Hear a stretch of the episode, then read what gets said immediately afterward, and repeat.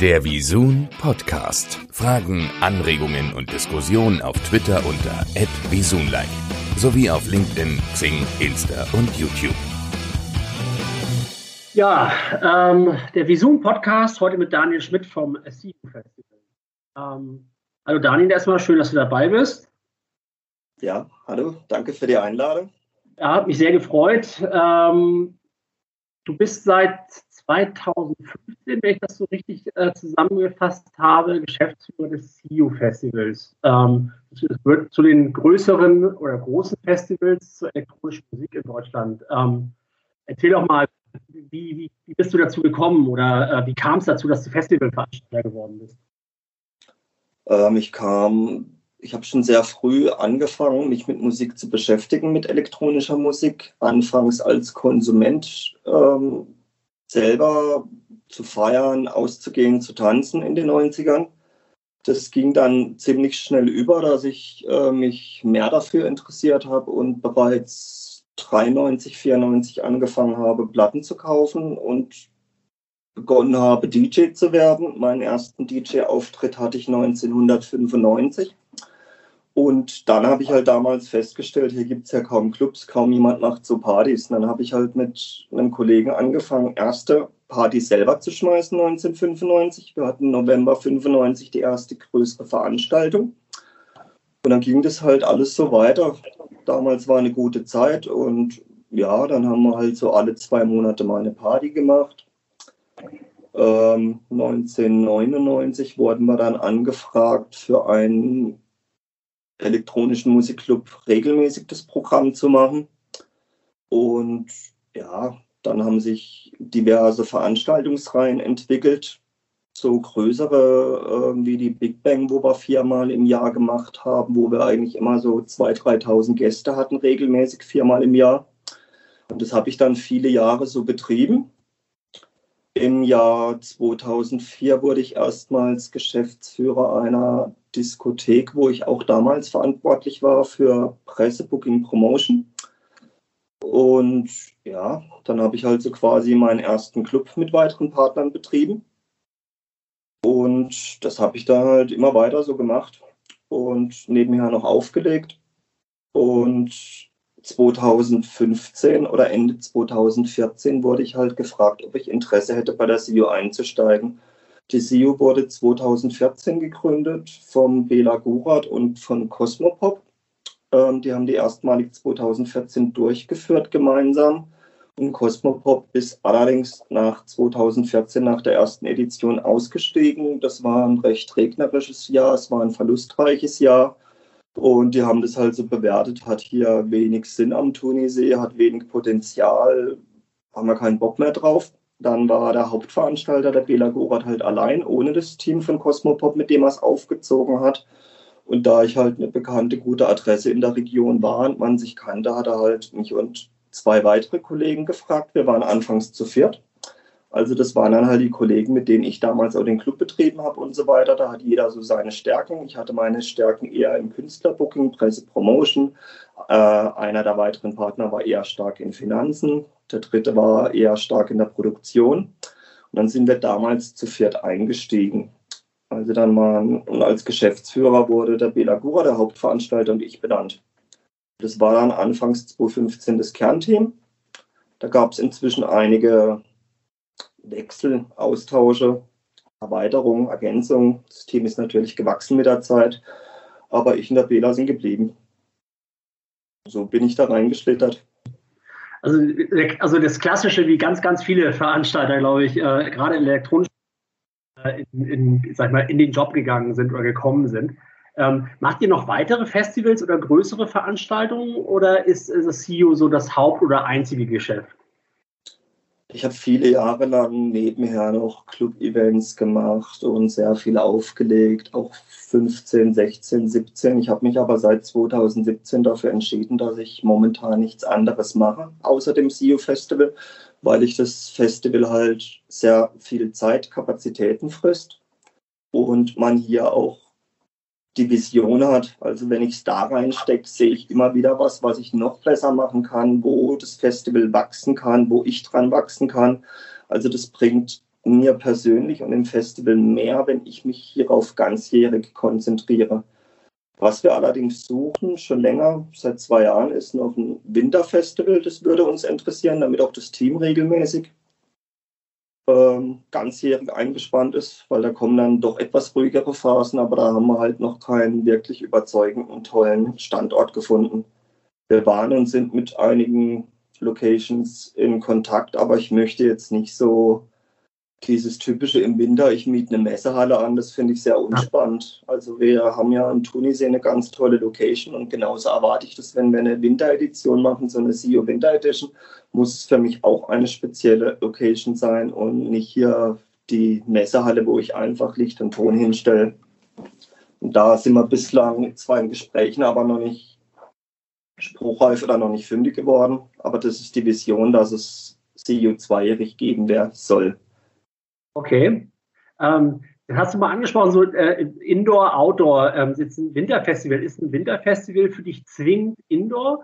Oder ähm, es gibt ja jetzt auch in den Alpen eine ganze Menge äh, Geschichten, die so teils, teils stattfinden, also teils Indoor, teils Outdoor. Ähm, ich erinnere mich, ich habe mal vor langer Zeit beim Aaron Style Contest, ähm, hier war ich beim äh, Festival rundherum äh, dabei in Seefeld. Das war dann so teils Outdoor oder, und teils Indoor. Ähm, hast du da Präferenzen oder ist, ist das ähm, ja, ist eigentlich egal, Hauptsache ist cool? Hm, also ich bin persönlich bin ich eine Frostbeule und kein Ski und kein Snowboardfahrer. Also äh, ich hätte dann doch eher so eine coole Indoor-Location, ehrlich ja. gesagt. Aber halt nicht, also nicht die Messerhalle halt, blöd gesagt. Ja auch jetzt nicht die Eislaufhalle. Es muss schon was Spezielles mit Flair sein. Ich möchte jetzt nicht sagen, woran wir sind. Ähm, das wäre jetzt zu viel verraten. Ja. Wir sind konkret in Verhandlungen. Da kam dann eigentlich jetzt auch Corona dazwischen. Ja. Sonst wären wir hier vielleicht einen Schritt weiter schon, dass ich es aussprechen könnte. Aber ähm, ja, wenn man selber kein Wintersportler ist und sich da so reindenken muss, ist es, glaube ich, ja, wir hätten hier am Schwarzwald sicherlich das ein oder andere Skigebiet, Feldberg und Co aber da bin ich der Falsche dafür. Okay. Verstehe, verstehe. kann ich sogar gut nachvollziehen. Ähm, das hat sich das Festival ja in den letzten Jahren, also ich habe so ein bisschen die, die ähm, mal im Internet auch mir anguckt, ganz prächtig entwickelt. Ähm, wie hat sich das dann von Jahr zu Jahr bei den Besuchern entwickelt? Ich glaube, ihr liegt jetzt bei ähm, so 60.000 oder 40, 60 bis 40, 40 bis 60.000, äh, wenn ich das richtig gelesen habe. Ähm, ähm, wie war die Entwicklung eigentlich? Wie, mit, mit, wie vielen habt ihr angefangen und äh, wie ist es dann weitergegangen? In welcher Geschwindigkeit auch? Also das erste Jahr der CEO, wo Cosmopop mit an Bord war, da waren es ähm, war zweitägig 12.000 Leute oder 11.000, 12.000 Besucher pro Tag. Ja. Als wir es dann übernommen haben, 2015, sind wir einen Schritt zurückgegangen. Das lag daran, dass wir ähm, noch so ein bisschen bei der Stadt eine Beweispflicht hatten, weil in der Vergangenheit vielleicht mal was nicht so gut gelaufen ist. Es gab einen Vorläufer der CEO, das Sea of Love Festival, das 2012, da war ich nicht mit an Bord, aber der Herr Gura, der halt auch Geschäftsführer war, da war was nicht so gut gelaufen. Da haben wir gesagt, wir backen jetzt 15 kleine Brötchen. Wir fangen an mit äh, 7000 Gästen pro Tag, bewähren uns aber wir haben die Fläche und möchten Jahr für Jahr wachsen. So sind wir in Kommunikation mit der Stadt gegangen. Das lief auch sehr erfolgreich. Dann äh, haben wir ausverkauft gemacht, 2015 mit 7000 Gästen pro Tag. 2016 haben wir dann schon 10.000 pro Tag beantragt. 2017 haben wir, glaube ich, 14.000 pro Tag beantragt. 2018 haben wir die 17.000 pro Tag beantragt und 2019 19 war ja die letzte Edition, da hatten wir 20.000 pro Tag. Diese 40.000, die du ansprichst, sind, sind Marketingzahlen, die sind kumuliert, also zweimal 20.000. Ja. Weil wir ja auch Tagesgäste haben. Nicht jeder kauft sich ein Festivalticket. Es gibt ja auch Tagesgäste. Deswegen ist es halt einfach, äh, 40.000 klingt besser wie zweimal 20.000. Und dadurch, dass nicht jeder ein Festivalticketbesitzer ist, kann man es auch so sehen, dass ja. teilweise auch andere Gäste sind, dass wir 40.000 Besucher ansprechen. Wie ist denn so eure, eure Aufteilung? Also ich kenne das ja von, von einigen urbaneren Festivals, nenne ich es jetzt mal, die also in der Nähe von Städten stattfinden, ähm, dass es eben äh, der Anteil an Tagestickets höher ist als bei diesen klassischen auf der grünen Wiese äh, äh Festivals, wo quasi fast jeder ein, Festival-Ticket hat. Wie ist das bei euch so die Aufteilung? Sind es eigentlich mehr Tagesgäste oder sind es mehr Festival- äh, oder Festival-Tickets, die verkauft werden oder die ihr, die ihr ähm, äh, anbietet? Also das können wir als Veranstalter ja irgendwo auch mitsteuern, wie wir Ja. wollen am Ende des Tages, indem wir bestimmte Kontingente rausgeben. Ja, ist ja eine Frage, wie wir es haben wollen. Es hat beides Vor- und Nachteile natürlich. Also der frische Tagesgast, der ist natürlich, der Samstag, Sonntag kommt, der ist natürlich am Sonntag noch fitter und bringt mehr Energie ins Festival Ja. und lässt auch mehr Gastrogeld liegen, wenn er nur einen Tag kommt. Ja. Wie derjenige, der am Samstag schon alles vertrinkt und am Sonntag da wie ein Stück Wasser da sitzt. Und ähm, von daher ist es wichtig, eine solide Mischung zu finden da wir sehr international agieren und auch ein sehr internationales Publikum haben, liegt unser Fokus schon mehr auf den Festivalgästen mit Ja. Camping. Also er Okay. liegt nicht so sehr auf Tagestickets. Ähm, das macht sich natürlich auch in unserer Kontingentstruktur bemerkbar. Aber natürlich ist es ein fließender, laufender Prozess. Wenn wir jetzt sehen würden, zum Beispiel, Samstag Tagestickets sind ausverkauft, Festivaltickets geht gerade wenig bis nichts, dann geht man natürlich auch verschiedener Kontingente. Das steht, Mhm. was fließt. Also wir sind da am Ende des Tages ist es ein laufender Prozess, wie sich's verkauft und wo wir hinaus wollen. Aber ich sag's mal so, ähm, wir verkaufen etwa, unser Ansatz ist schon eher 80% Festivaltickets, 20% Tagestickets, so grob gesagt. Wenn es dann 77% Festival, 23 Tagestickets werden, ist es auch nicht schlimm oder andersrum. okay, verstehe. Aber so der grobe Rahmen ist so 80-20 Richtung Festival. Ähm, jetzt äh, haben wir ja auch schon, oder das ist schon angesprochen, Camping, äh, dass viel Camping äh, äh, auch angeboten wird, auch wahrgenommen wird. Das ist ja aus ein riesengroßer Aufwand, also auch noch zusätzliche Flächen, die benötigt werden. Ähm, wie muss ich mir den Aufwand vorstellen oder was passiert dann bei euch im Vorlauf oder wie entwickelt sich auch die Teamgröße ähm, so innerhalb so einer Produktion vom, vom ersten Tag, äh, sage ich mal, wo ihr in die Planung geht, ist wahrscheinlich ein, zwei Jahre vorher mit wenigen Leuten. Äh, wie entwickelt sich das bei euch oder äh, wie muss ich mir das vorstellen? Naja, aufs Camping bezogen. Ähm, wir besitzen drei Campingplätze für die Gäste. Wir haben den Vorteil, dass der Tunisee, wo wir veranstalten, zwei ganzjährige feste Campingplätze besitzt. Den Campingplatz Tunisee und den Campingplatz Silbersee. Da können wir auf bestehende Strukturen zugreifen, die natürlich auch sehr schön sind, da ganzjährig Campinggäste aus aller Welt dorthin reisen. Das ist ein großer Vorteil. Allerdings sind die platzmäßig limitiert. Der Campingplatz Silbersee verfügt über 950 Campingplätze. Äh, Personen halt, sag ich mal. Da können wir 950 Personen unterbringen. Und am Tunisee direkt können wir nur 350 Personen unterbringen. Das reicht natürlich bei 20.000 Besuchern pro Tag hinten und vorne nicht. Deswegen produzieren wir eigenständig einen dritten großen autarken Campingplatz, sogenanntes Field Camping, wo wir halt Flächen anmieten von Bauern, irgendwelche Wiesen, wo wir halt ein Campingdorf selber aufbauen. Okay. Und ähm, dort hatten wir bei der letzten CEO 2019 hatten wir dort nochmal Campingmöglichkeiten für, glaube ich, 5200 weitere Gäste. Äh, Seid ihr damit dann schon an so kapazitätsmäßig so an der oberen Kante oder äh, gibt es dann auch noch, sag ich mal, einigermaßen nahe zum Festivalgelände weitere, weitere Flächen, die ihr mieten könntet? Das heißt, ist äh, Wachstum ähm, vorausgesetzt die entsprechenden Genehmigungen äh, der, der, der Kommunen und so weiter liegen vor. Ist es eigentlich möglich, dass ihr unbegrenzt wächst oder habt ihr da auch irgendwo sagen, ja, okay, da ist für uns das Limit jetzt nicht, weil wir es nicht organisatorisch äh, reißen, sondern weil es einfach infrastrukturell dann einfach nicht möglich ist. Also infrastrukturell wird die Grenze sein, weil wir müssen es noch genau ausrechnen, je nachdem, welche Flächen wir kriegen, je nachdem, wie sich die baulichen Maßnahmen entwickeln. Die nächsten Jahre wird dort auch gebaut werden. Die Rheintalbahn baut da was entlang Ja. der Strecke. Das haben wir alles auf dem Schirm, aber ich würde sagen, die Obergrenze realistisch betrachtet wird bei 30.000 pro Tag liegen. Die werden wir niemals übersteigen können. Okay. Wir sind jetzt momentan bei 20.000 Besuchern pro Tag. Heißt also, ihr, ihr, seid auch, also so wie ich das jetzt beobachte oder wie du es noch erzählt hast, sehr gesund gewachsen. Es gibt da ja andere Player, gerade in Deutschland, die, also sag ich mal, in, in anderen Dimensionen gewachsen sind, wo ich mich immer gefragt habe, wie geht denn das, ohne einen Qualität, Qualitätsverlust zu erleiden? Weil ein gesundes Wachstum setzt voraus, dass man im Prinzip sich auch die Infrastruktur immer schön anpassen kann. Das ist so bei unbegrenztem Wachstum schwierig. Mhm. Ähm, jetzt äh, ist ja in den, in den letzten Jahren ist ja viel so im Bereich Künstler, Gagen und Künstler, äh, ähm, Möglichkeiten überhaupt Künstler zu buchen, hat sich ja sehr viel entwickelt und ist sehr viel passiert. Nicht immer alles zu buchen. Äh, wie ist denn eure grundsätzliche Strategie äh, für den Aufbau des Line-Ups? Also grundsätzlich ähm, achten wir drauf. Also wir betrachten uns als elektronisches Musikfestival.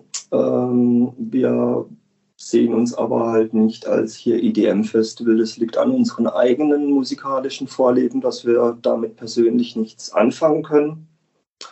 Und ähm, deshalb, solange wir es vermeiden können und Erfolg haben, werden wir es vermeiden.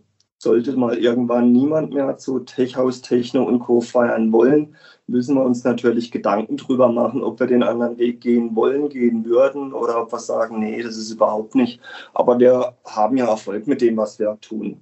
Deswegen ähm, wird sich daran so, so schnell nichts ändern. Ähm, grundsätzlich, wir hatten zuletzt 2017 sieben verschiedene Bühnen. Davon sind fünf mehr oder weniger Stages mit Main Acts von diesen sieben Bühnen. Und musikalisch ähm, die Mainstage, die ganz große, ist eher so ein bisschen Tech House, Minimal Techno angehaucht. Dann haben wir eine, wo eher dieser straight Techno ist. Dann haben wir eine Bühne, die so dieses Progi, Progressive Psytrance da diese Richtung abdeckt. Und dann haben wir eine Bühne, wo so eher diesen Berlin-Style abdeckt, wo wir auch versuchen, schöne Live-Themen noch mit einzubauen, innovative Acts raufholen, so eine kleine, schöne Bühne, die auf dem Wasser schwimmt. Ja. Ähm, das sind so unsere drei, äh, fünf Hauptbühnen, sag ich mal. Und ja. darum buchen wir dann auch dementsprechend unser Line-Up. Also ich weiß natürlich hier, wenn ich eine straight Techno-Bühne habe und hier Len Faki, Amelie Lenz bucht, dann stecke ich die natürlich auf die Techno-Stage. Wenn ich halt hier Nelix habe, dann stecke ich die natürlich auf die Progressive Stage. Wenn ich ähm, Player wie Paul Kalkbrenner, Solomon habe, dann spielt er auf der ganz großen Mixed Tech House Bühne. Ja. Und so tasten wir uns halt am Ende des Tages ran. Ja. Natürlich, ähm, natürlich gibt es dann auch mal Unstimmigkeiten, dass der ein oder andere Booker oder Künstler meint, ich will aber auf der ganz großen spielen, ich will nicht nur auf der zweitgrößten spielen damit muss man dann halt auch irgendwie umgehen und sagen, hey, das ist aber unsere Hauptbühne für Techno oder Progressive und du bist halt der Star in dem Genre, du gehörst dahin. Es gibt dann halt teilweise natürlich Diskussionen, ich will aber auf der Größten spielen, ich bin der Größte, Tollste, Beste, whatever. ich glaube auch, dass es eher von den Bookern ausgeht, von den Agenten und gar nicht so von den Künstlern selber. Ja. Ich glaube, dass die da sehr viel bescheidener sind und ähm, teilweise da gar nicht wissen, was da abläuft. Und da, da, da, also da, gebe ich dir, da gebe ich dir so 100% recht. Ich habe es ja auch in einige Veranstaltungen gemacht. So, es ist, meistens ist es das, der Booker oder das Management, die absurde äh, Ideen haben, was dann äh, da sein muss. Ähm, und der Künstler ist eigentlich viel, viel entspannter. Naja, letzten Endes, ich sag's mal so, wir sind der Veranstalter, wir tragen das Risiko und wir kennen das Festival, wir kennen unsere Gäste, also wir wissen es besser als der Booker, der in Berlin oder am Ende der Welt sitzt. Also wir wissen es einfach besser. Und zu sagen, ich möchte da spielen, weil es die größte Bühne ist, es kann auch sehr viel kaputt machen. Das kann den Flow kaputt machen, es kann unpassend sein. Ähm, dann da leiste ich dann schon immer sehr viel Überzeugungsarbeit und versuche es zu erklären. Und bislang hat es eigentlich zu 99 Prozent immer geklappt. Ja. Ich glaube, es kam bislang zweimal vor, dass ich einen Künstler aufgrund solcher Dinge nicht buchen konnte. Ein Wunschekt, wo ich dann gesagt habe, nee, dann passe ich. Ja. Und dann Eck gesagt hat, ich spiele nur, wenn ich auf der größten spiele. Ich habe dann gesagt, du gehörst aber zu Techno oder Progi, du gehörst da nicht hin. Und ja, kam zweimal vor, weil ich dann auch nicht mitgehe. Also ich weiß es letzten Endes besser. Ja. Ich, ich kenne ja unsere Leute, sag ich mal, und ich möchte nicht unseren Flow kaputt machen, nur wegen einem Ego von einem Agenten. Ja.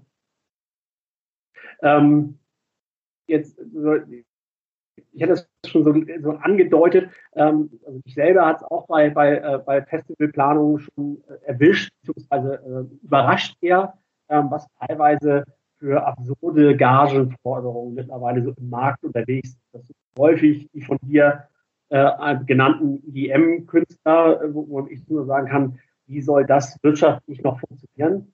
Ähm, habt ihr da auch eine Strategie oder ähm, sagt ihr, ab einer bestimmten Größenordnung ist es eigentlich für euch gar kein, gar kein Thema mehr? Ja, das würde ich so nicht sagen, dass es ab einer bestimmten Größenordnung kein Thema ist. Wenn ich jetzt zum Beispiel den einen Act hätte, sag ich mal, der mir hier 20.000 Leute bringt, aber dann dafür eine Million ja. mitnehmen würde, dann könnte ich ja theoretisch auch nur den buchen. Wenn ja. er mir die Leute bringt, dafür würde mir natürlich dann die Abwechslung fehlen irgendwo drumherum. Und ähm, dieser Act ist ja auch nicht, aber ich glaube auch, ich glaube da nicht dran, dass Künstler solch große Menschenmengen mehr bewegen. Vielleicht im Rocksektor, bei Bands. Ich glaube nicht, dass DJs und Künstler der elektronischen Musik so groß sind. Ich glaube, dass da irgendwo bei 4.000, 5.000 Gästen die Obergrenze erreicht ist, was ein Künstler ziehen kann. Ähm, und das finde ich schon eine sportliche Zahl. Ja. Und deswegen mache ich persönlich, ja gut, jetzt mal blöd rumgesponnen, wenn ich jetzt die Chance hätte, Daft Punk zu buchen, die ja nirgends spielen, nie spielen und das heißt, zahlen eine Million, würden wir es vermutlich auch machen weil, weil, dann würde ich jetzt nicht sagen, na, da wüsste ich, da kämen Leute aus Japan geflogen und ja. weiter, weil die nirgends spielen, aus Australien, whatever. Ähm, es ist ja irgendwie immer, was erwartest du, wie rar ist der Künstler irgendwo. Aber ähm, so genau probiere ich es irgendwie gar nicht zu betrachten. Ich möchte gar nicht betrachten, dieser Künstler ist das und das Geld wert. Ich möchte einfach am Ende des Tages ein rundes Programm haben wo ich davon ausgehe, das gefällt den Gästen, das gefällt mir als Veranstalter oder ich bin fein damit und ich kann das vertreten und ähm, ich möchte halt am Ende des Tages ein Programm, wo ich davon ausgehe, dass wir den Laden mit unserer schönen Location, mit diesem guten Programm auch voll bekommen.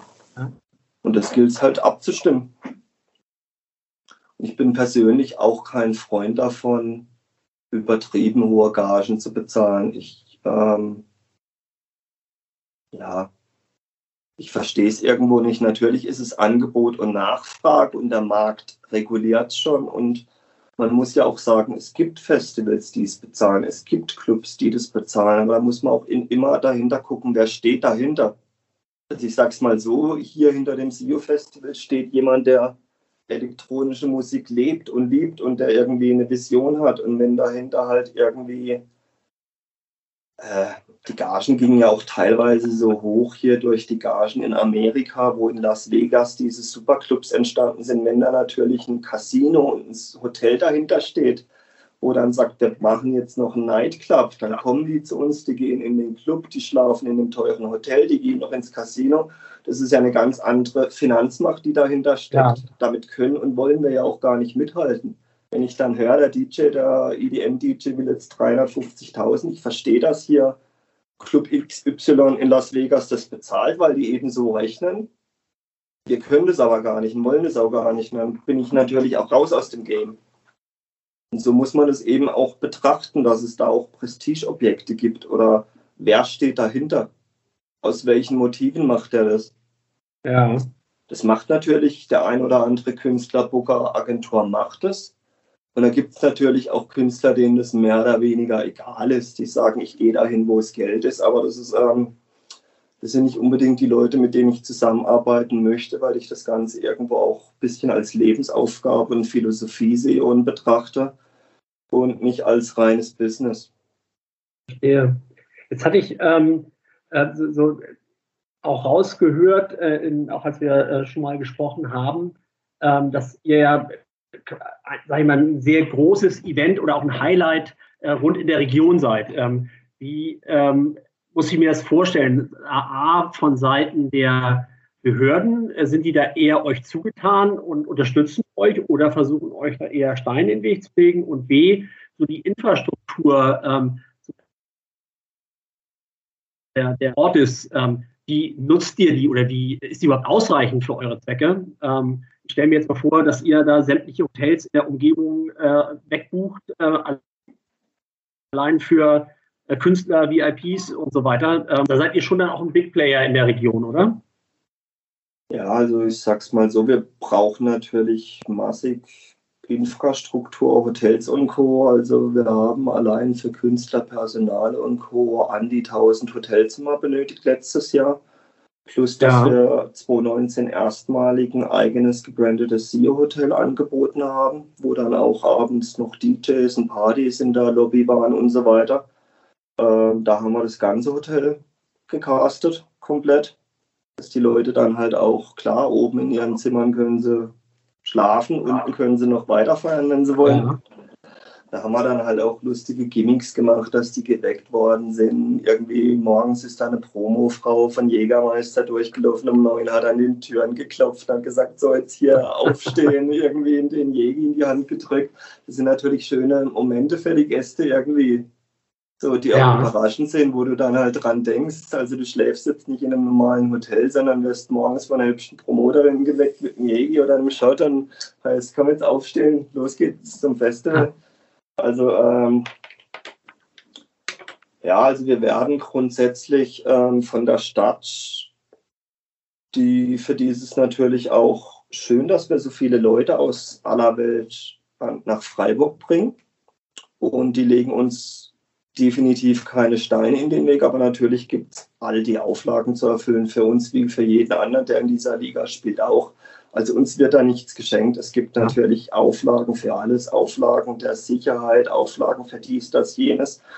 Immer vermehrt auch Auflagen mit Umweltschutz. Wir sind ja auch am Tunisee, da sind Biotope, da gibt es teilweise Themen, die verstehe ich gar nicht. Dann darfst du da nicht langfahren, weil da irgendwie irgendein seltener Raupenfall da wohnt und solche Themen gibt es dann halt so, wo ich manchmal auch denke, aber da muss man sich reinfuchsen. Ähm, ist nicht meine Baustelle, weil ich ja nicht mit dem Genehmigungsverfahren arbeite. Das macht mein Partner, der Bela Hauptrang. Ja. Aber da geht es dann schon sehr ins Detail. Und da musst du halt auch Wege und Lösungen finden.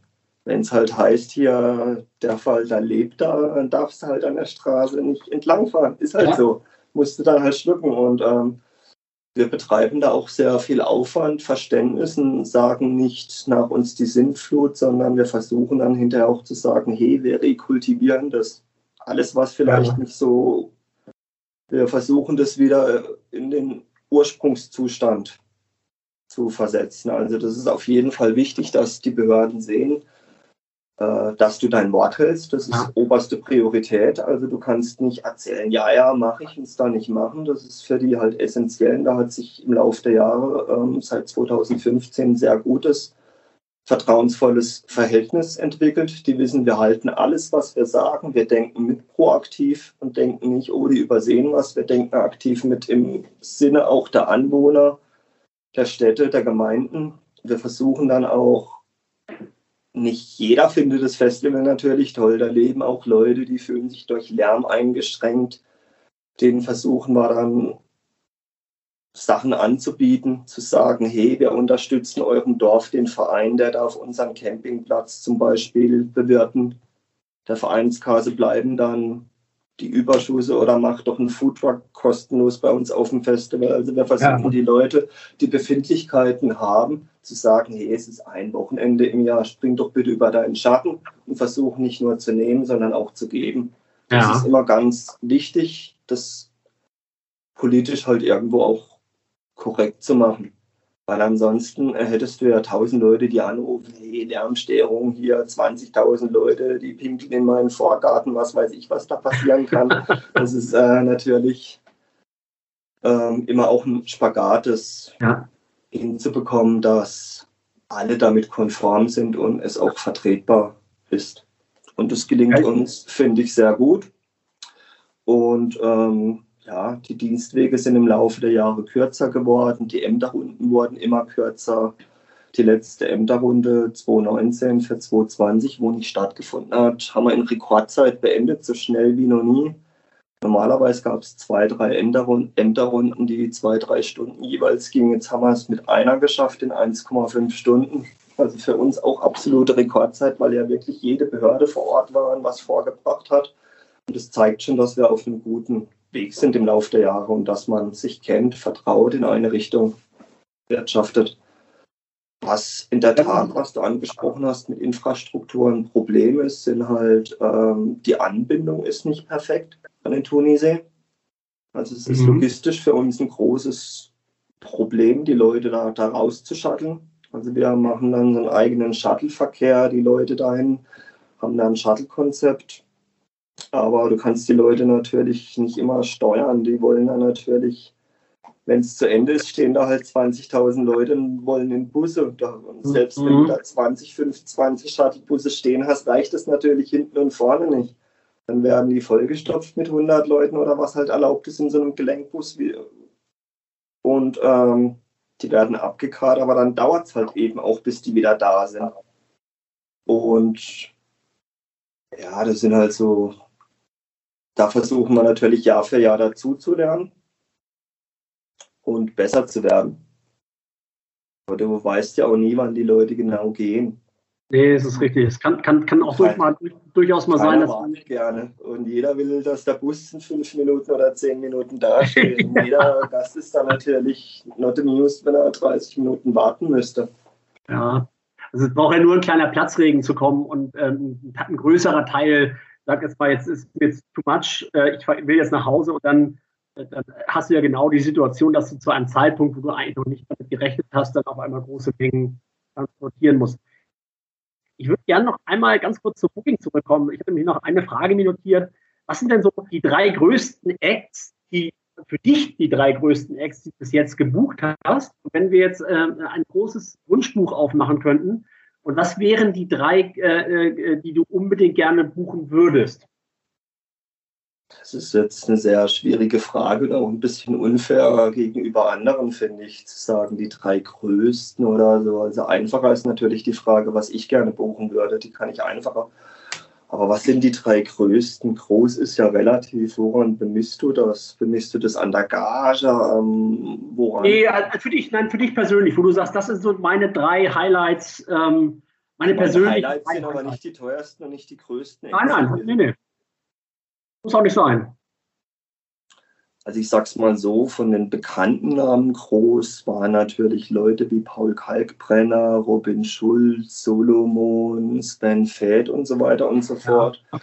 Marco Carola, äh, ja, das war natürlich in dem bekannteren Sektor große Namen, die ich gebucht habe. Persönlich sehr gefreut habe ich mich über Jeff Mills, für mich einer der Gründer des Technos, eine Legende, war für mich auch ein Traum, den zu buchen, den Leuten auch ein Stück Historie mitzugeben. Ich habe mich auch sehr gefreut, King zu buchen als Live-Act, weil das für mich ein herausragender Live-Act ist. Ich habe mich sehr gefreut, persönlich zu buchen Maceo Blacks, der schon dreimal da war und jetzt nächstes Jahr hoffentlich zum vierten Mal kommt, wenn es denn stattfindet, so Gott will, weil ich ein großer persönlicher Fan von ihm bin. Und ich habe mich sehr gefreut, als erster in Deutschland Voracles Band zu buchen, weil Voracles ist auch einer meiner Lieblingskünstler. Und ich war der Erste, der die in Deutschland als Bandformat gebracht hat, was mich auch ein wenig glücklich gemacht hat. Ja, okay, das war auch ein wahnsinnig starker Auftritt, ein sehr emotionaler. Ähm, ich habe äh, hier mir mal notiert, du hast es zum Teil auch schon beantwortet. Was sind eure Pläne für die Zukunft? Ähm, oder andersrum, wo seht ihr euch in fünf Jahren? Ähm, und was ist so deine Meinung ähm, zur Zukunft der Festival-Eventbranche überhaupt? Äh, ist es tatsächlich dieses äh, Hinterherlaufen hinter immer größer, immer mehr, so wie Tomorrowland ja im Prinzip jetzt, äh, ich will nicht sagen kultiviert hat, aber das ist so ja das, was ich runterschreiben könnte, immer größer und wenn es dann nicht mehr ausreicht, dann nehmen wir ein zweites Wochenende dazu. Oder ist es eher lieber etwas, ja, privater kann man nicht sagen, aber lieber ein kleines Stückchen kleiner und dafür mit ein, ein wenig mehr Attitude oder mit mehr, ähm, mit mehr ja, Feeling dahinter. Das eine ist so gefühlt, ich habe, also das ist mein Gefühl, dass die ganzen großen Festivals, die sehr großen Festivals, so, so ja, da komme ich, das ist so wie Industrie-Events mittlerweile ein mhm. Stück weit. Also da unterscheiden wir uns ja alleine schon, weil wir halt Musikliebhaber sind und das auch irgendwo ein Stück ideologisch machen. Natürlich möchte ich die Angestellten und alle auch davon leben, aber dieses höher, schneller, weiter vertrete ich nicht und ähm, wie ich bereits erwähnt habe, können wir ja auch gar nicht über 30.000 ja. Personen wachsen logistisch. Das ist auch gut so. Größer würde ich auch gar nicht werden wollen. Also weil du gefragt hattest, die Pläne für die Zukunft sind, die Fernziele sind schon, auf diese 30.000 Besucher zu kommen. Das wird natürlich nicht in 2021 passieren, auch nicht in 2022. Aber wenn wir jetzt mal sagen, was ist in fünf, sechs Jahren, dann hoffe ich, dass wir bei 30.000 Gästen pro Tag sind. Und das Ziel ist, in kleinen Schritten zu wachsen. Wenn wir jetzt eine Kapazität von 20.000 Gästen pro Tag haben, wäre für mich der nächstlogische Schritt 23.000, wenn das gut mhm. lief und alles gut war. Danach wäre für mich der nächstlogische Schritt 26.000, 27.000 einfach, damit wir uns, die Gäste, die Behörden, die Stadt, die Infrastruktur, dass da einfach nichts anbrennt, dass wir ja. uns, dass sich keiner verschätzt, dass wir merken, hey, das lief gut, wir können da nochmal 10% drauf. Und so möchte ich mich daran langsam ran testen. Das würde heißen, wenn wir von 20.000 Gästen reden, bräuchten wir drei perfekte Jahre, wo alles rund läuft, bis wir bei den 30.000 wären. Das setzt natürlich voraus, dass die Stadt hier die Genehmigung gibt dazu. Die kennt ja die Konzepte dazu nicht, ja. aber der Platz und die Fläche gibt es her und das Konzept auch. Das müssen wir natürlich dann klären und es muss natürlich Anstimmung finden. Da kommt dann die nächste große Frage. Wir müssen natürlich, weil wir 2019 mit der Campinglogistik am Limit waren mit 5200 eigenen Campingplätzen und mit 1250 am See direkt. Da hatten wir so knapp 6.500 Campingplätze. Damals waren wir da relativ am Ende. Das wird natürlich, wenn wir wachsen wollen, nicht reichen. Müssen wir an dieser Front auch erweitern. Ja. Ähm, da haben wir Ideen und Pläne und sind auch in Kontakten, aber auch das muss von Erfolg gekrönt sein. Ansonsten können wir nicht mehr Leute, weil die müssen ja irgendwo unterkommen. Und ähm, Hotels und Co. geben es auch nicht her in Freiburg. Die sind immer ausgebucht. Die sind drei Wochen vorher, wirst du kein Zimmer mehr in Freiburg in Umgebung 20 Kilometer finden. Das war schon die letzten Jahre so. Also da sind wir auch in der Pflicht so wie das Festival wächst, muss auch die Campinginfrastruktur wachsen. Ähm, zu dem Thema mehrere Wochenenden, das sehe ich auch nicht. Ich möchte das an einem Wochenende halten, zumindest wenn wir auf diese Größe gehen. Wenn jetzt so ein komisches Jahr ist wie 2021, je nachdem wie die Auflagen wären, könnte ich mir vorstellen, eventuell, wenn es heißt, ihr dürft aber nur mit 4000, 5000, dass man versuchen könnte, ein Zwei-Wochen-Endkonzept einzureichen, weil wir ja sonst gar nicht so produzieren mhm. und arbeiten können, kostendeckend. Also das wäre, sage ich mal, wenn es heißt, ihr dürft nur 4000 Leute mit Hygienekonzepten bla bla machen in 2021, dann wäre natürlich ein Ansatz zu sagen, hey, kann ich das auf zwei Wochenenden ausnahmsweise splitten, aber ich möchte nicht, dass es der Regelzustand wird und meine Partner ebenso wenig. Also das wäre, wenn ein Plan B für dieses Krisenjahr, den wir eventuell als Joker in der Hand hätten. Ja. Ähm, Jetzt mal so eine Frage. Ich, ich, bin mir sicher, dass du sehr viel auch auf Festivals, äh, auf andere Festivals schon gefahren bist. Ähm, und dir angeguckt hast, auch aus, aus Interesse, was machen die anderen. Was sind denn, was wären denn außerhalb natürlich deinem eigenen Festival, das sollte äh, klar sein, dass es dein, dein Lieblingsfestival ist. Was wären denn so die, die drei oder vier, äh, meinetwegen auch nur zwei Festivals, die finde ich auch cool. Das kann international oder auch national sein. Also international als Lebensziel habe ich, dass ich einmal zum Burning Man möchte, weil die ja. Bilder sind einfach der Wahnsinn. Da war ich nie. Ich habe Freunde, die dort waren und das denke ich möchte und muss ich einmal in meinem Leben mitmachen. Ja. Ähm, dann, obwohl es nicht meine Musik ist, ich mag dieses Progi nicht so sehr, aber ich würde einfach auch gerne mal auf das Ozora Festival in, wo ist das, Ungarn? Würde ich mir sehr gerne anschauen, weil die Videos und die Crowd und der Vibe ist super, was man da sieht und hört. Würde ich mir auch gerne mal ansehen. Und dann interessiert ja. mich musikalisch und von der Location und vom Setting her finde ich noch spannend Into the Valley in Schweden, in diesem Tal zwischen diesen Bergen, finde ich auch musikalisch sehr ansprechend. War ich noch nie. Und dann gibt es noch dieses, dieses in, in Island, wie heißt das? Da gibt es auch so ein ganz bekanntes in Island so ein Festival, wo ich sehr spannend finde. Ja. Komme ich jetzt gerade nicht auf den Namen, aber das ist musikalisch sehr spannend und bestimmt auch von Land und Geografie und so vom Adventure her sehr spannend. Das sind so Sachen, wo ich hoffe, dass ich sie in meinem Leben noch mit Fest Festivalbesuchen ja. kombinieren kann. Okay. Und was ähm, natürlich auch immer eine Reise wert ist, ist Sonar Barcelona. Also, ja. Da, da, stimme ich dir zu, da war ich selber auch schon zweimal. Ähm, das ist, ist großartig. Ähm, hm aber auch so vom Line-Up schon speziell. Das ist so, ich habe so ketzerisch schon ein bisschen nachgefragt, weil ich, äh, natürlich hört man dann, wenn man so äh, mag, also diese Klassiker, die da immer genannt werden, Meld, äh, Sonne, Mond, Sterne, Nature One, also alles das, was auch schon seit, seit Jahrzehnten teilweise äh, am Markt ist. Ähm, aber ich höre auch bei dir so ein bisschen aus, dass du ähm, der Festival, also nicht nur Musik getrieben, sondern auch Location getrieben bist. Also, also Unbedingt, also Unbedingt. Wir haben ja auch eine tolle Location, einen Badesee, auf dem du Wasserski fahren kannst, wo du auf eine Stage auf dem Wasser ja. hast, wo du vom See den Ausblick in den Schwarzwald hast. Das ist ja neben dem schönen Line-Up eigentlich unser Trumpf, dass du halt so eine großartige Location hast. Deswegen haben wir ja auch so großen Anklang ja. am Ende des Tages. Das wäre jetzt auf einem Messeparkplatz bestimmt 10.000 Mal schwieriger sage ich mal so.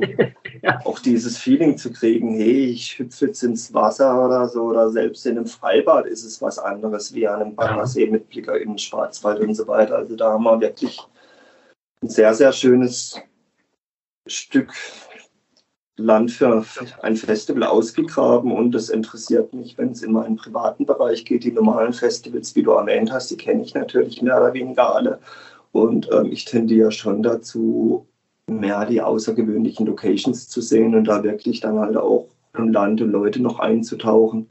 Nicht nur zum Festival, sondern auch da eine schöne Woche draus zu machen oder zwei schöne Wochen. Dazu kommt ja noch, dass ihr äh, mit, mit, äh, mit Freiburg beziehungsweise äh, der, der, der, Region mit das beste Wetter, glaube ich, äh, Deutschlands habt. Äh, ja. Ich äh, betrachte, glaube nirgendwo ist es wärmer und nirgendwo regnet es im Sommer weniger als bei euch. Ähm, das ist natürlich auch noch ein schöne, schöne Dreingabe. Hinter der Branche liegt ja so im letzten Jahr wahrscheinlich die herausforderndste Zeit der letzten Jahrzehnte. Ähm, wie habt ihr denn so diese Corona-Zeit erlebt? Ihr wart ja sicherlich im März 2020, als der Lockdown kam, gerade mitten in der, äh, der Produktion oder Vorproduktion fürs, äh, für die 2020er Ausgabe. Ja, natürlich. Also wir haben eigentlich kann man sagen, vor dem Festival ist nach dem Festival. Wir haben bereits September letztes Jahr angefangen mit dem Vorverkauf. Und wir hatten im März, bevor es zu diesem Full-Lockdown kam, den besten Vorverkauf ever. Also wir hatten knapp 20 Prozent mehr Tickets verkauft als im Vorjahr. Es stand alles bestens für uns, sage ich mal. Und dann kam eben diese Pandemie, für die niemand was kann. Dieses ja, und wir waren natürlich voll in der Produktion und wir haben ja, schnell geahnt, dass es mit diesem Jahr nichts mehr wird. Also das war mir eigentlich im März schon klar. Die richtige Absage von der Politik kam, glaube ich, am 15. April, aber ich habe eigentlich schon, wo der Lockdown kam, irgendwie in der zweiten Märzwoche gewusst, oh je, dieses Jahr wird nichts. So ein bisschen Hoffnung war natürlich noch, dass es vielleicht eine abgespeckte, kleinere Variante gibt. Aber die wurde dann auch im April begraben. Und natürlich trifft uns das wie alle anderen auch sehr, sehr hart, weil wir waren in der Veranstaltungs- und Festival- sind und auch Clubszene sind wir natürlich die Ersten, die rausgenommen worden sind aus dem Markt und wir sind die Letzten, die wieder an den Markt reingehen. Und was ich so schwierig daran finde, ist, wir reden die ganze Zeit, ich verstehe es irgendwo politisch, weil es ein neues Virus ist und wir so wenig darüber wissen und wir mit den Erkenntnissen wachsen, aber wir reden ja eigentlich immer nur über Verbote und es gibt keine langfristige Strategie. Das verstehe ich bei einem neuen Virus, aber ich persönlich denke, dass die Politik irgendwie immer nur reagiert. Also wir agieren nicht, wir entwickeln keine Konzepte. Wie könnte es denn wieder gehen? Unter was für Auflagen, unter welchen Hygienekonzepten wäre es denn denkbar machbar? Und ich finde, da geht sehr viel Zeit verloren und ähm, ich hatte die Hoffnung, dass wir jetzt langsam über 2021 reden, ob und wie wir wieder an den Markt gehen und da passiert meiner Meinung nach auch viel zu wenig. Es gab jetzt, ich glaube, letzte Woche gab es diesen guten und wichtigen Aufruf und dieses Signal von der Regierung, von Olaf Scholz. Ja. Wir machen einen Ausfallfonds, da wird was können, macht voran. Aber da fehlt ja jeglicher Inhalt. Es fehlt, ja. was decken wir ab? Was kann man wir? Was könnt ihr machen? Wie groß? Sollt ihr für 4000 Leute planen, für 5000, für 10.000, für 20.000? Braucht ihr Schnelltests? Braucht ihr Abstände? Braucht ihr Temperaturmethode? Also es fehlen einfach Aussagen.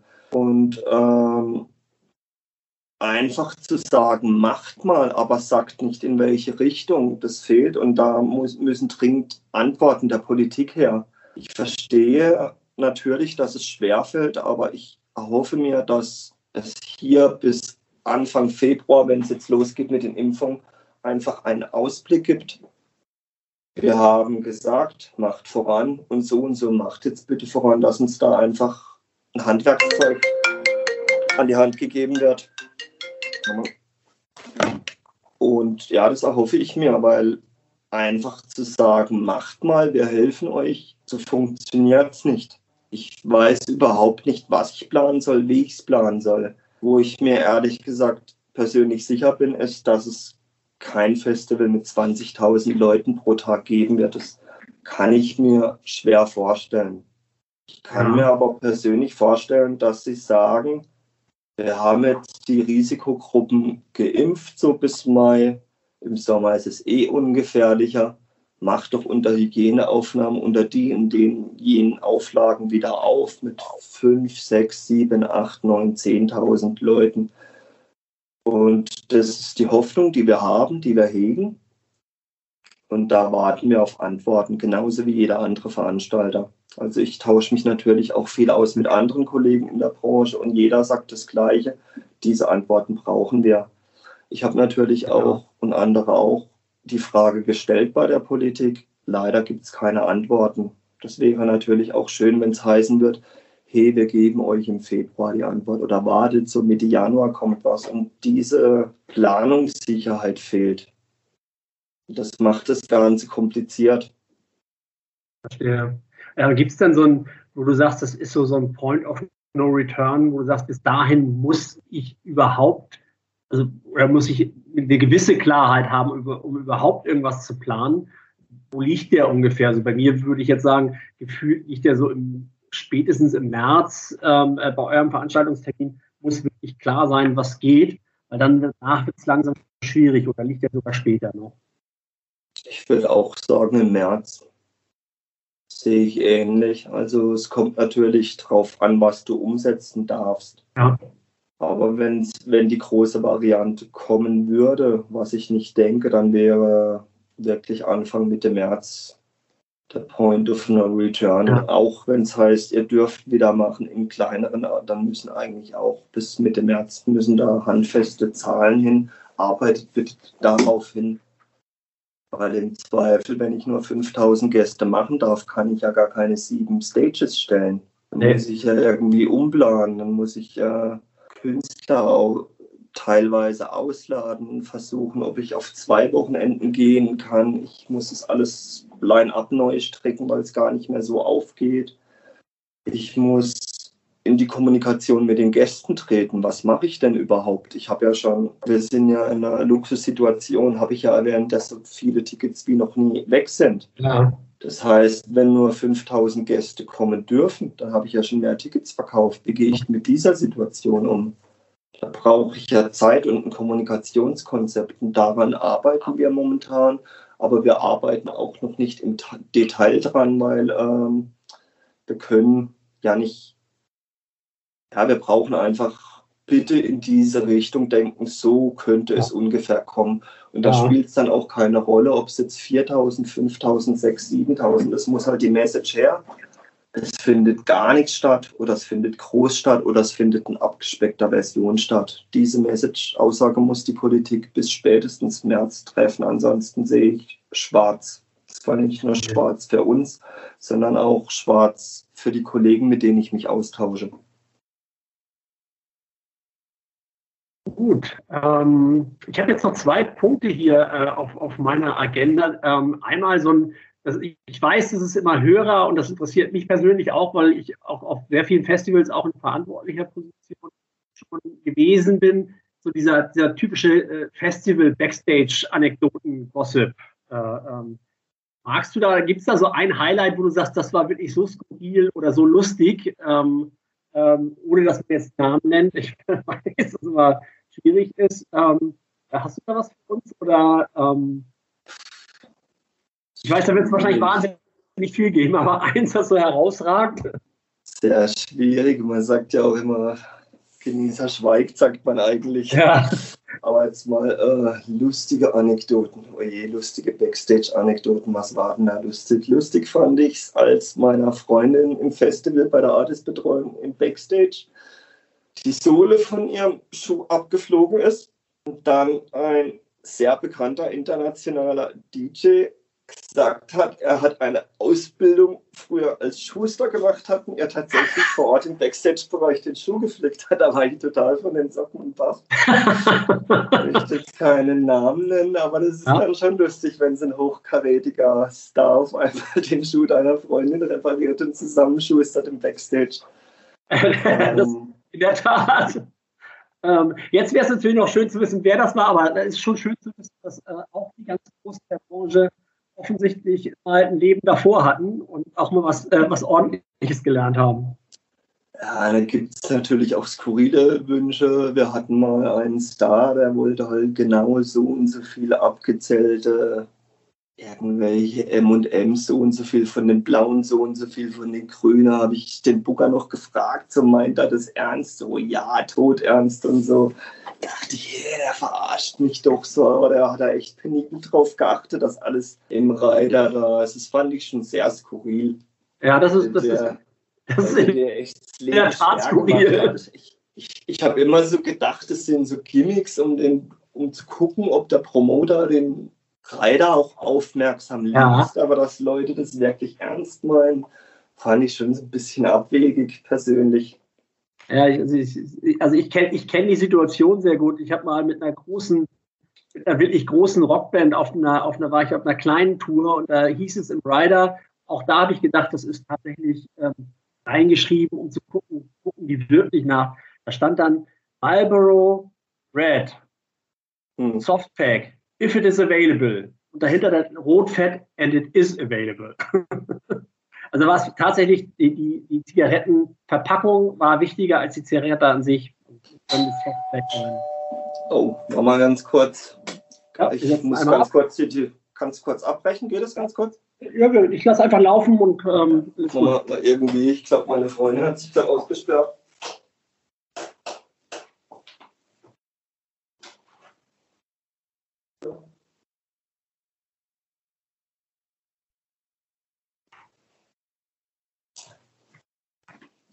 So, sorry, ich muss kurz an die Tür. Gut. Ähm, Und, ähm, last but not least, noch eine schöne Backstage-Anekdote. Ja. Tatsächlich hat ein international bekannter Künstler seine Omi mitgebracht. Die hat tatsächlich mit ihren 82 Jahren auf der Bühne gestanden. Hat geguckt, was ihr, was ist es dann, wenn es die Oma ist? Enkel ist es dann, oder? Ja. Macht, genau. Das fand ich auch sehr Stark. schön irgendwo. Dass die Oma da noch mitgeht. Die, die, Oma, die Oma auf der Technobühne. Ich, ich stelle es mir gerade vor. Es war eine kommerziellere Bühne, eine Tech-House-Bühne. Ein bekannter Radio-Act. Fand ich aber schön. Okay. Also, Mutter habe ich ja. schon gekannt, aber Oma hat mich überrascht. Fand ich schön.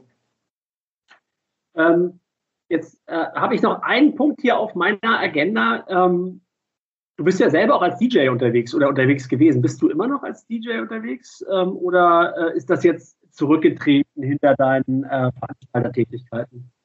Ich bin immer noch unterwegs, aber es ist zurückgetreten, weil ich irgendwann gesagt habe, äh, wie ich erwähnt habe, von 2015 bis ja. 2017 habe ich noch diverse Nebenkriegsschauplätze gehabt, da gebucht, das und das gemacht und viel aufgelegt und viel produziert. Und ähm, irgendwann habe ich gemerkt, das Festival, ich persönlich, wird alles viel, viel besser, wenn du dich auf das eine große Ding konzentrierst. Ja. Das Auflegen habe ich trotzdem noch total gern als Hobby, aber ich verfolge damit keine keine Ziele. Also es ja. ist einfach für mich, ich freue mich immer total, wenn ich einen Gig kriege und ich reise auch total gerne und ich spiele total gerne Musik, aber ist jetzt nicht so, dass ich da irgendwie Druck habe oder das anpreise. Ich ja. nehme es einfach noch als schönes Geschenk mit und ich finde es auch wichtig irgendwo, dass ich so als Booker von einem Musikfestival auch direkt dann Kontakt zur Crowd habe und auch weiß, was funktioniert und was nicht funktioniert. Ja ich, find, ich fände das sehr, sehr schwierig, wenn ich jetzt einfach gar nichts mit der Musik anfangen könnte, nicht Musik spielen würde, nicht wüsste, wie die Leute ausrasten oder tanzen oder worauf sie reagieren, das zu beurteilen. Aber es gibt natürlich auch Leute, die einen Top-Job machen, die das können. Also gibt es zweifellos, aber ich kann es mir halt für mich nicht vorstellen, ja. wie das wäre. Und ja, also natürlich in diesem Jahr waren es natürlich sehr wenig Gigs, aber im letzten Jahr waren es natürlich trotzdem einige und bin immer froh, wenn was reinkommt und ich irgendwo, aber die großen internationalen Dinger, wie ich sie früher hatte, so 2010 bis 2014, wo ich mich wirklich auch reingekniet habe und wirklich viel getourt bin auf der ganzen Welt, die Zeit ist definitiv rum, aber das liegt natürlich auch daran, wie man selbst den Fokus setzt, ja. wie viel Zeit und Energie man reinsteckt. Plus, dass ich wirklich nur noch auflege und äh, nicht mehr produziere wie früher, dann ist man natürlich auch irgendwo nicht mehr so gefragt als DJ, weil so ein gewisser Zwang, so dass du so auf der Agenda auftauchst, erwarten viele auch, dass du als ja. Producer aktiv bist. Und das ist halt ein großer Zeitfresser im Studio zu sitzen. Verstehe. Dann möchte ich mich recht herzlich für das offene Gespräch bedanken. Da waren viele, viele schöne Einblicke, äh, die man sonst nicht so einfach hat. Und ähm, vielleicht sehen wir uns ja dann äh, bei euch auf dem Festival mal oder vielleicht sonst irgendwo. Die Branche ist ja relativ klein. Ähm, ja, nochmal vielen Dank fürs Gespräch. Ähm, und ja, dann wünsche ich noch einen schönen Tag. Danke. Ich bedanke mich auch. Und wenn du oder jemand von deinem Team kommt, ihr seid alle herzlich eingeladen. ich hoffe doch sehr, dass sich ja. noch der Festival Sommer 2021 stattfinden wird. Vielen Dank.